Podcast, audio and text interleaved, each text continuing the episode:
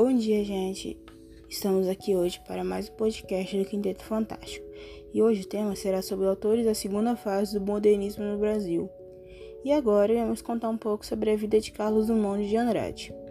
Carlos Drummond de Andrade, nascido no dia 31 de outubro de 1902 em Itabira do Mato Dentro, no interior de Minas Gerais, descendente de uma família de fazendeiros tradicionais da região, Drummond foi o nono filho do casal Carlos de Paula Andrade e Julieta Augusta Drummond de Andrade.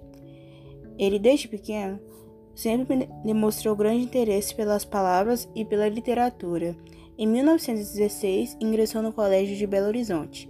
Dois anos mais tarde, foi estudar no internato jesuíta no Colégio de Anchieta, onde foi expulso por discordar de um professor dentro de sala de aula.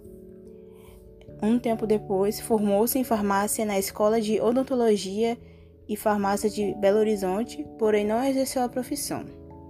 Em 1925, ele se casou com Dolores Druta de Moraes, com quem teve dois filhos, Carlos Flávio e Maria Julieta Drummond de Andrade.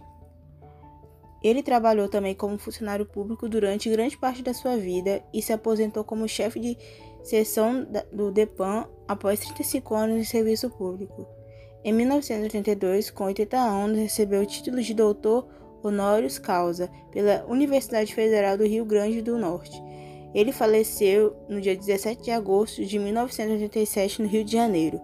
Morreu com 85 anos e poucos dias à morte de sua filha, a cronista Maria Julieta do Monte de Andrade, sua grande companheira.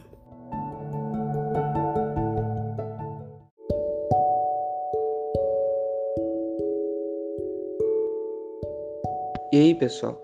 Eu vou falar sobre as obras de Carlos Drummond de Andrade. Eu vou falar uma das mais importantes dele.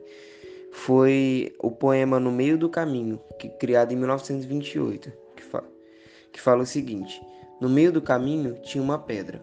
Tinha uma pedra no meio do caminho. Tinha uma pedra. No meio do caminho tinha uma pedra. Nunca me esquecerei desse acontecimento, na vida de minhas retinas tão fadigadas. Nunca me esquecerei que no meio do caminho tinha uma pedra. Tinha uma pedra no meio do caminho, no meio do caminho tinha uma pedra.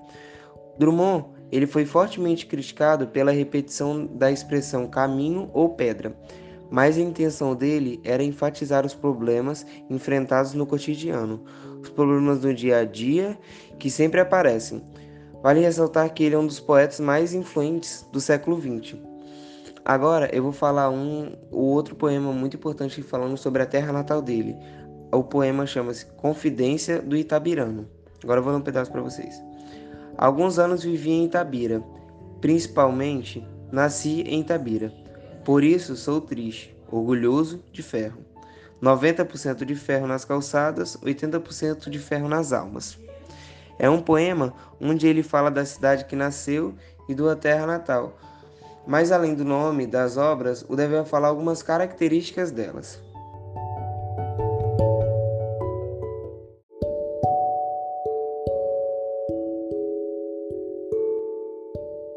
Então, gente, as características de suas obras são temática contemporânea, que é o que o autor está vivendo no presente e quanto que está acontecendo naquele momento. A crise existencial, que é um momento de questionamento sobre vários aspectos da vida, inclusive se questionar sobre a própria existência. Liberdade linguística, que é o, o autor utilizar sintaxes não conforme as regras ao uso habitual para atingir seus objetivos de expressão e por meio dessa licença poética, o artista ganha liberdade de expressão e se desprendendo na normatividade das regras gramaticais, utilizando, por exemplo, erros ortográficos.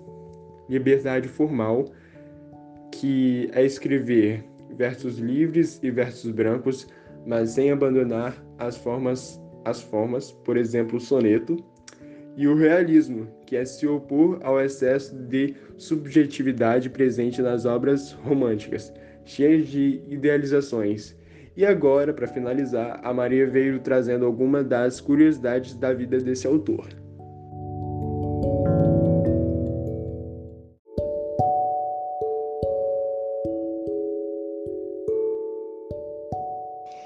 E aí, galera, então, Para começar, é importante a gente lembrar que Carlos era um poeta bem reservado. Ele não gostava muito de ser fotografado, não dava muitas entrevistas, ficava mais na dele, sabe? E ele costumava dizer que a arte já mostrava tudo sobre ele. Ele era um artista curioso de se observar. Durante a vida dele, ele se envolveu em alguns problemas, como todo ser humano normal, né? Entre esses problemas, teve o desentendimento com Mário de Andrade. Mário era um poeta que deixou sua marca quando se trata de modernismo brasileiro. Mas voltando para Carlos, ele também já foi expulso do colégio quando era mais novo. Em relação à sua carreira, ele foi tradutor de algumas músicas dos Beatles e de muitos artistas internacionais de grande fama, mas também foi traduzido por Elizabeth Bishop, que traduziu sua obra para o inglês. Ele, curiosamente, nunca fez parte da Academia Brasileira de Letras. Isso mesmo. E sabe por que não? Porque ele nunca teve vontade de se candidatar. E por fim, Drummond morreu apenas 12 dias depois de sua filha, em 1987, encerrando a trajetória de um dos grandes nomes do modernismo brasileiro. E eu finalizo aqui mais o podcast do Quinteto Fantástico. E espero que vocês tenham gostado. Até o próximo episódio, gente!